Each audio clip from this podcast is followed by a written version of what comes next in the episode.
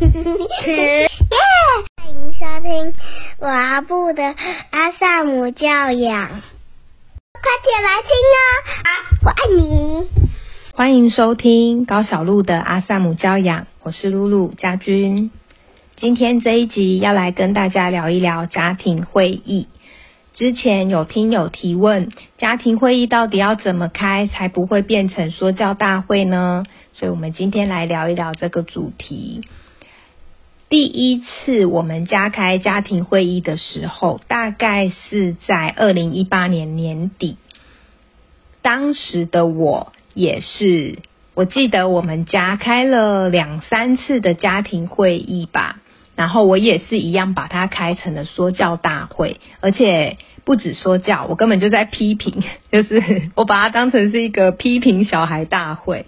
所以我印象很深，就是开了三次之后呢，孩子很挫折，妈妈也很气馁，然后参与的爸爸很无奈，就是爸爸很合作的陪伴妈妈一起开家庭会议，但开到最后都是妈妈自己很火大，然后妈妈自己不想开了这样。所以后来我们就开了两三次，然后就停摆了。大概停摆了半年，我重新再整理一下我的学习，那也重新整理了家庭会议到底要怎么开，才就是再重新开启家庭会议。那么我的调整的事情就是把家庭会议从说教跟批评改成欣赏。所以呢，家庭会议就会从彼此欣赏或者说自己跟说对方很棒的一件事情开始。那大概是在我们家老大四岁，那个时候老二已经一岁九个月了。大概是在那个时候，我们重新开始开家庭会议。那因为调整了家庭会议的内容跟议程。后来呢，就比较顺利了，就是算是开始慢慢的步上轨道，但是在过程中其实还是犯了很多的错误。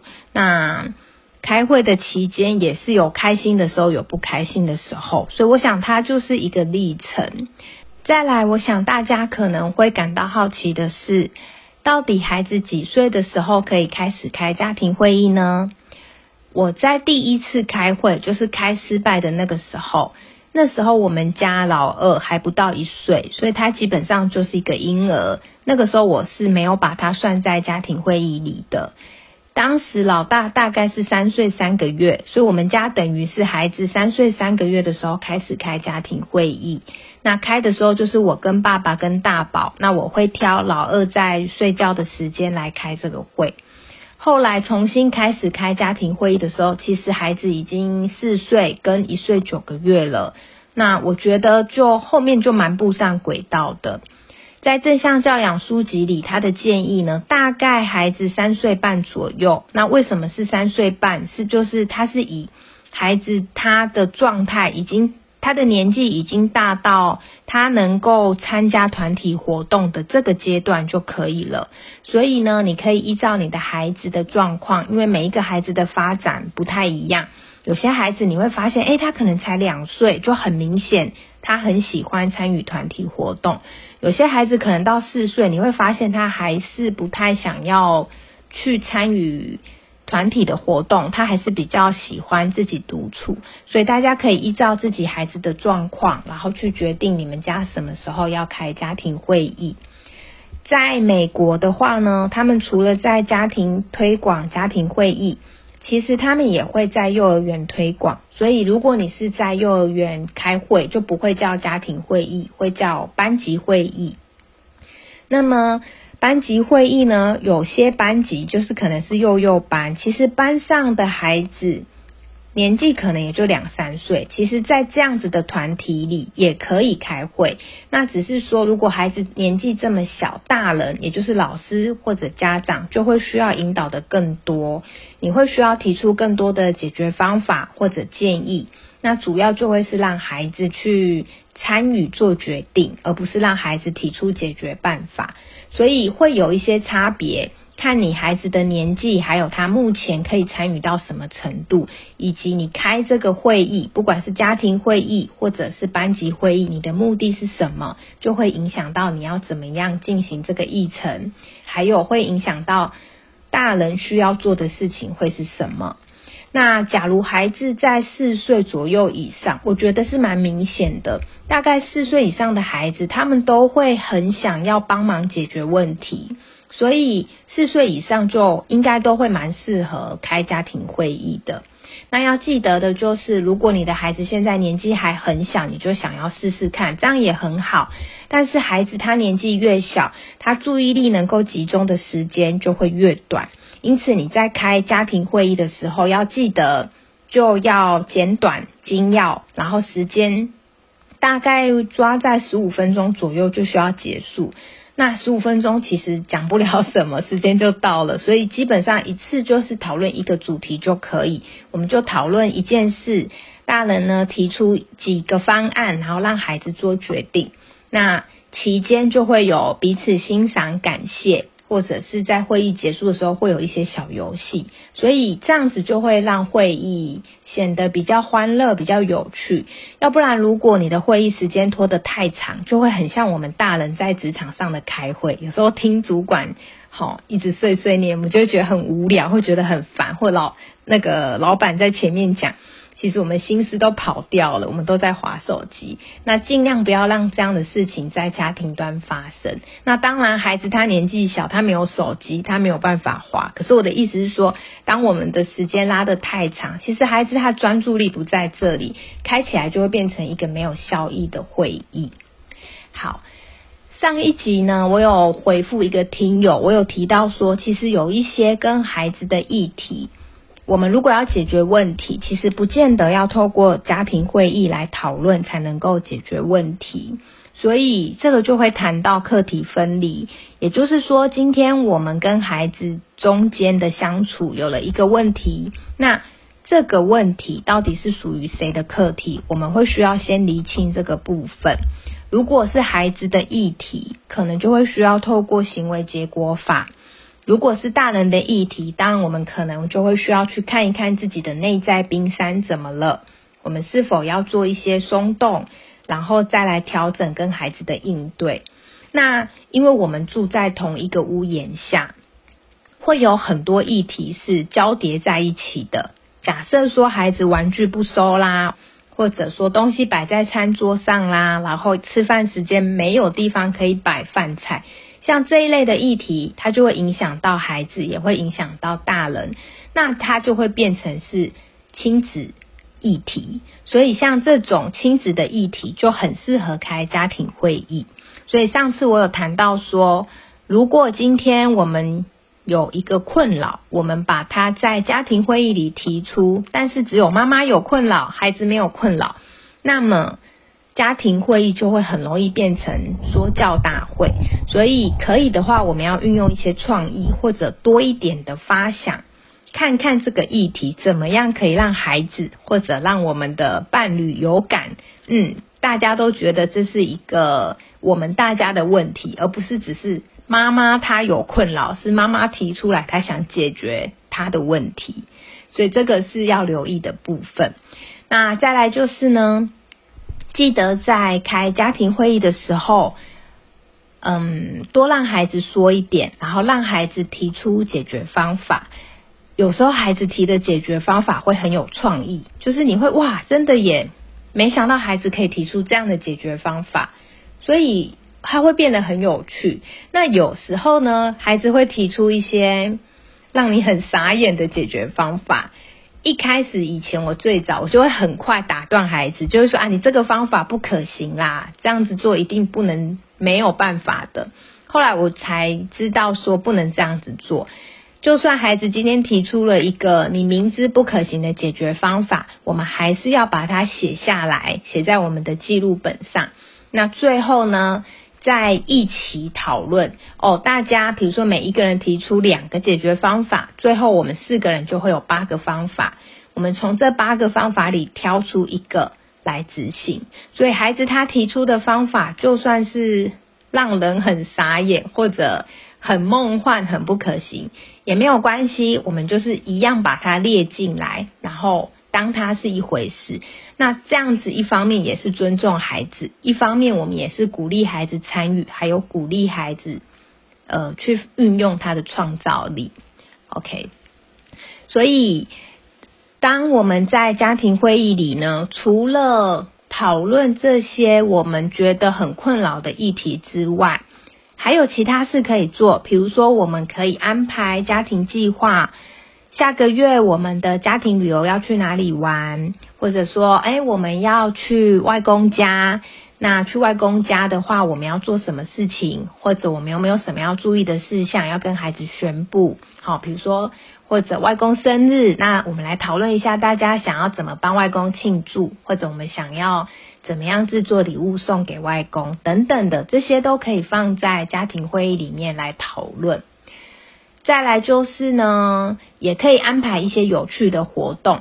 像我们家有一阵子在开家庭会议之前，我就会先把水果切好。那么我们在开会的时候，大家就可以一边吃水果一边开会。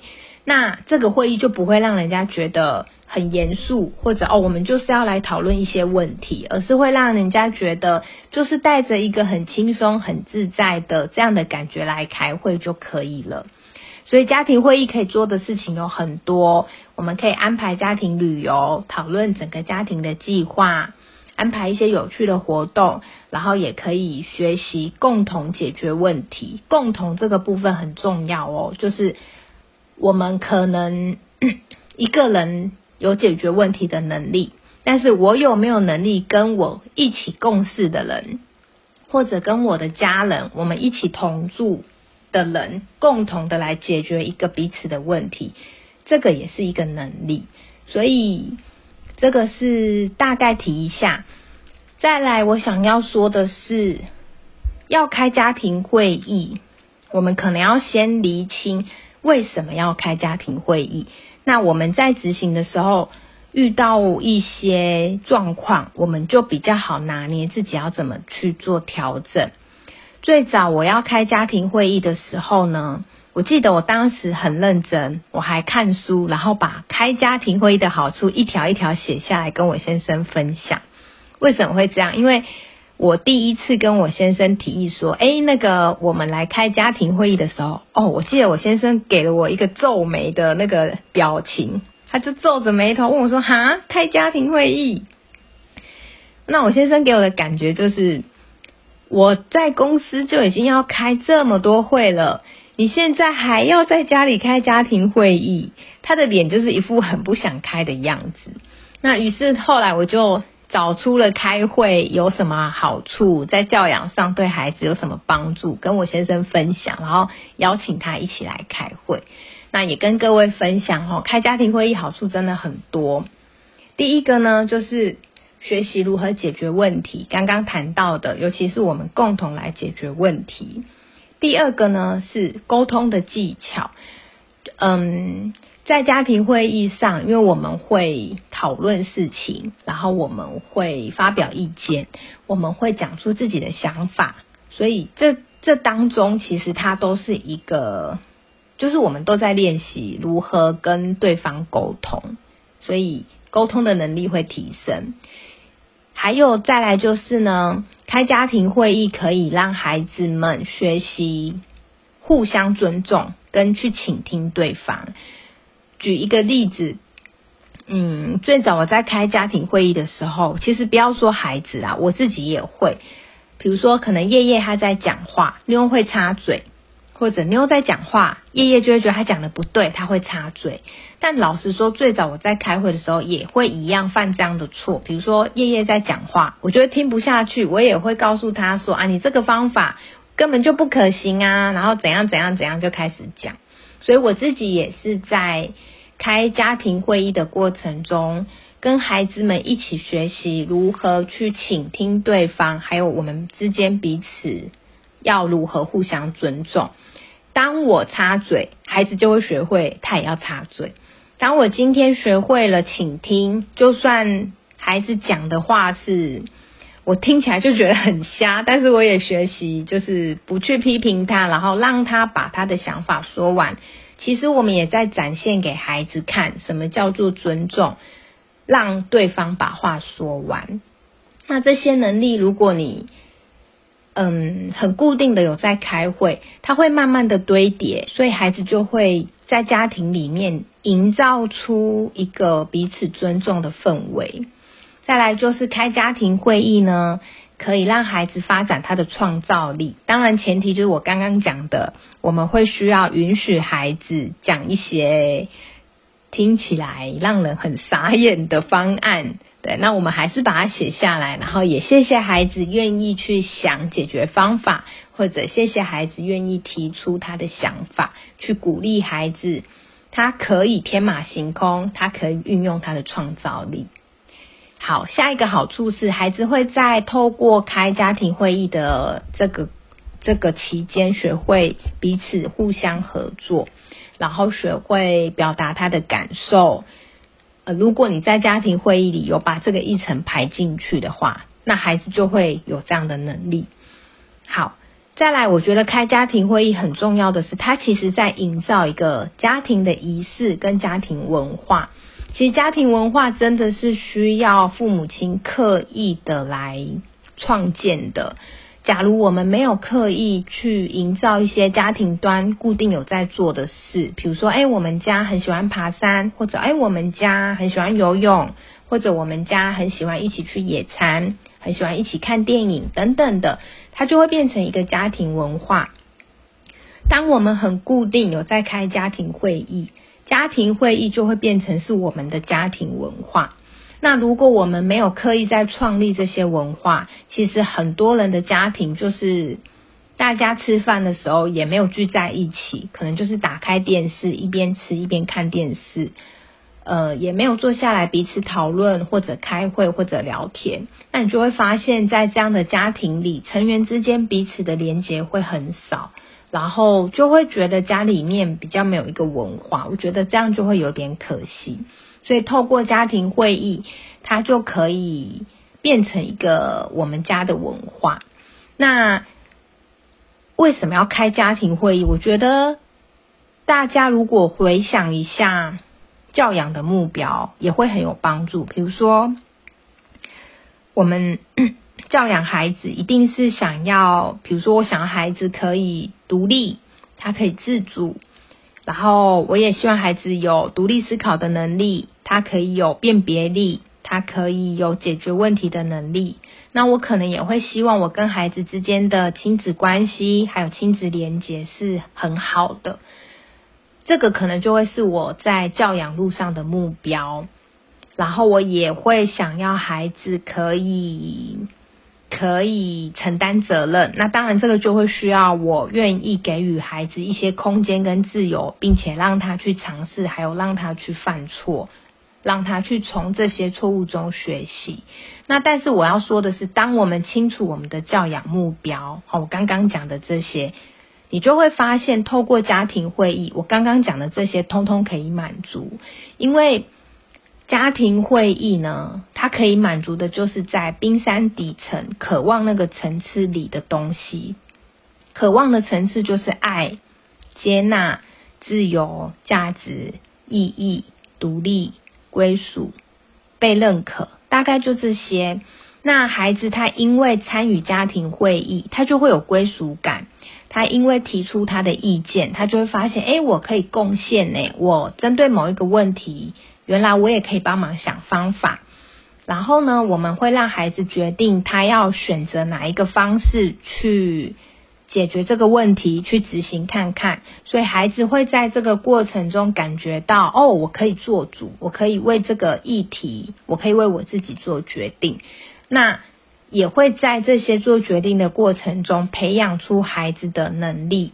那因为我们是尊重孩子，还有赋予孩子能力跟权利的。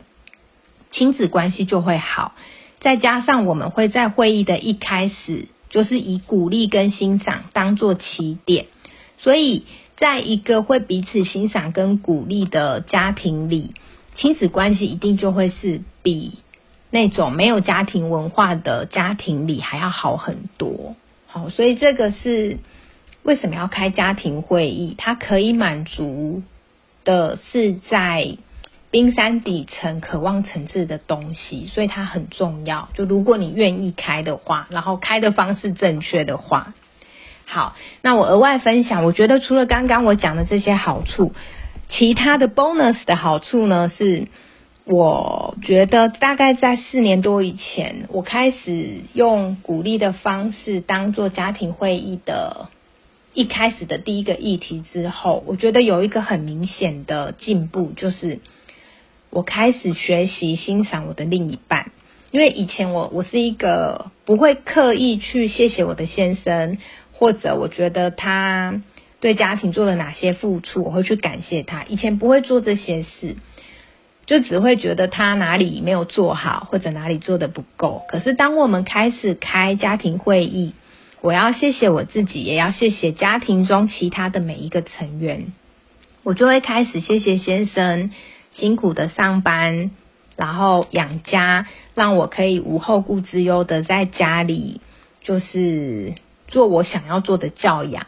然后他扛起了整个家庭的米缸，我就突然发现这件事情很值得我感谢他呀，就是也孩子也都他在养的嘛，对不对？好，然后还有就是我可能就会谢谢他帮我顾孩子，然后让我可以出去放风，呼吸一些新鲜自由的空气。那。我我觉得这这真的对我来说是一个很大的一步，就是我真的开始会学习感谢跟欣赏我的另外一半。那第二个当然就是我自己，因为妈妈们通常都会对自己有一个期待，或者我们心目中都会有一个理想妈妈的样子，甚至是小孩子只要感冒了或者有状况了，我们身边的人可能是长辈。好，他们就会第一个就会来问妈妈：“哎，你怎么没有把孩子照顾好？”所以这整个社会文化氛围对妈妈的要求是很高的，可是却没有看见妈妈有很多的付出、很多的努力，甚至很多的牺牲。可是透过家庭会议，我感谢别人之外，我也需要感谢跟欣赏自己。所以呢，我就会发现，我会谢谢自己，很努力的在学习如何教养孩子，如何开家庭会议。然后我会欣赏自己很认真的在准备一些营养的午餐、晚餐，或者打食物泥给孩子吃。我发现我的时间都投入在这些照顾孩子的事情身上，所以我也开始看见自己的亮点，然后慢慢的开始学习灌溉自己，学习爱自己。这些都是家庭会议额外带给我的，我觉得就是额外的好处。再来就是，因为我们家现在开家庭会议，大概有开四年多了。透过开家庭会议，我觉得我们家真的创造了一个平等，然后我们是彼此尊重的家庭氛围。这个在我自己小时候的家庭里是没有这样的氛围的，所以我就觉得哇，真的很棒，就我觉得自己做的很好。那当然，我也很感谢我的先生，很愿意跟我一起来执行家庭会议。然后我也很感谢我的两个孩子，很愿意在家庭会议的这个过程中，愿意参与跟投入，还有包含执行我们在家庭会议中讨论出来的东西。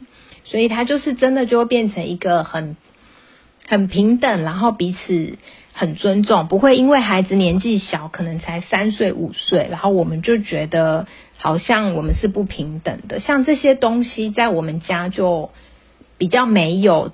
没有那种好像你大我小的感觉，就是真的是很尊重的。好，那我讲到这边，大家有没有很想要赶快开家庭会议？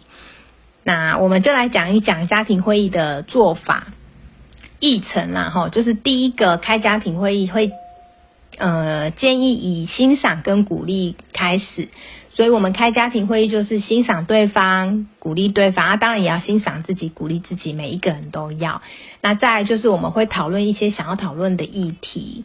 假如你们已经固定在开家庭会议，可能就也会需要讨论上一周讨论的事情。那执行过后有没有需要再调整的地方，这个东西也可以纳进来做讨论。那我们家现在在家庭会议的结尾，就会用游戏当做结尾，比如说我们就会很快的玩一个老师说，或者玩剪刀石头布或黑白菜，五分钟也 OK。可是它就是可以让家庭会议有一个 happy ending。那大家就会越来越喜欢开家庭会议，并且会在家庭会议中感觉到这就是一个很愉快的事情，而不是一个很严肃要开会就是要来被检讨或者是来被骂的那种氛围，就不会有这个东西。OK，那有一些提示就是小诀窍，第一个呢是在家庭会议里尽量让每个人都有工作可以做。比如说，有人是主席，有人是记录，有人是计时。那看你们家有几个人参与，你就去想出几个工作，让大家去认领这些工作。那也要记得，呃，不管是会议的主持人，或者是记录，或者所有的工作，都要轮流做。好，所以不能老老是某一个人在主持，老是某一个人在记录。大家是可以轮流做跟轮流认领的。那第二个要注意的呢，是开会的时间不要超过三十分钟。如果有没有讲完的时间到，原则上我们会议就是要结束，没讲完就留到下次再讲。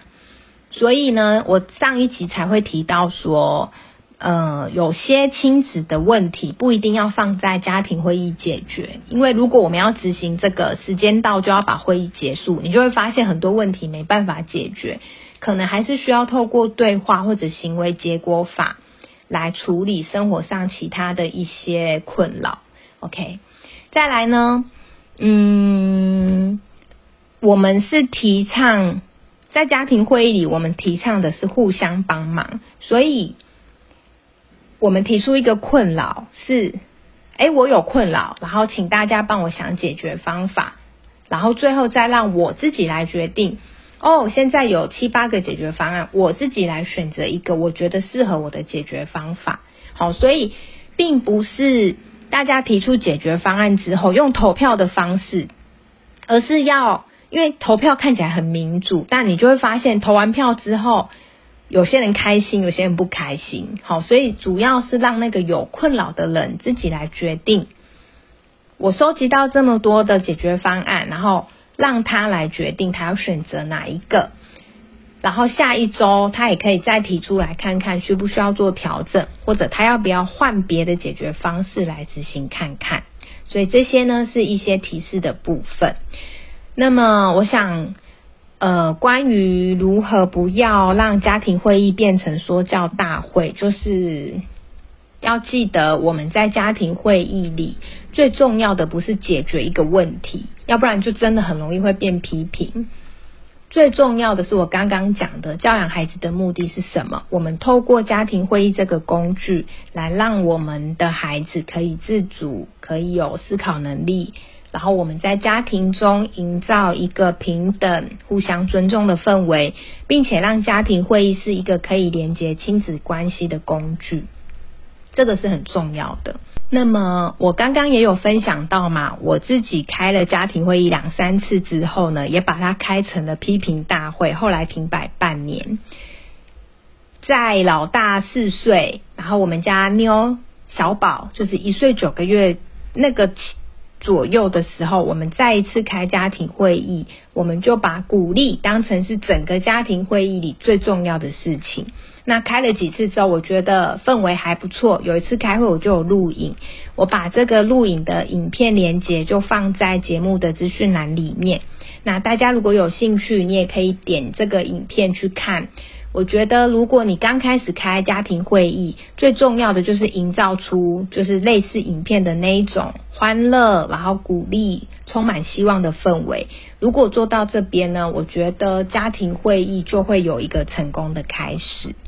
那么在家庭会议上，如果你开始执行，你会发现有很多问题哦，哈，比如说家先生不参与啦，孩子开会开一开就跑走啦，或者哎书上说要每一周都开，但我没有办法每一周都开，要怎么办？就会有一些问题。那我想这些问题呢，我们就下一个礼拜再来谈关于家庭会议，包括为什么要开家庭会议，还有要怎么开，有什么注意事项和小提示。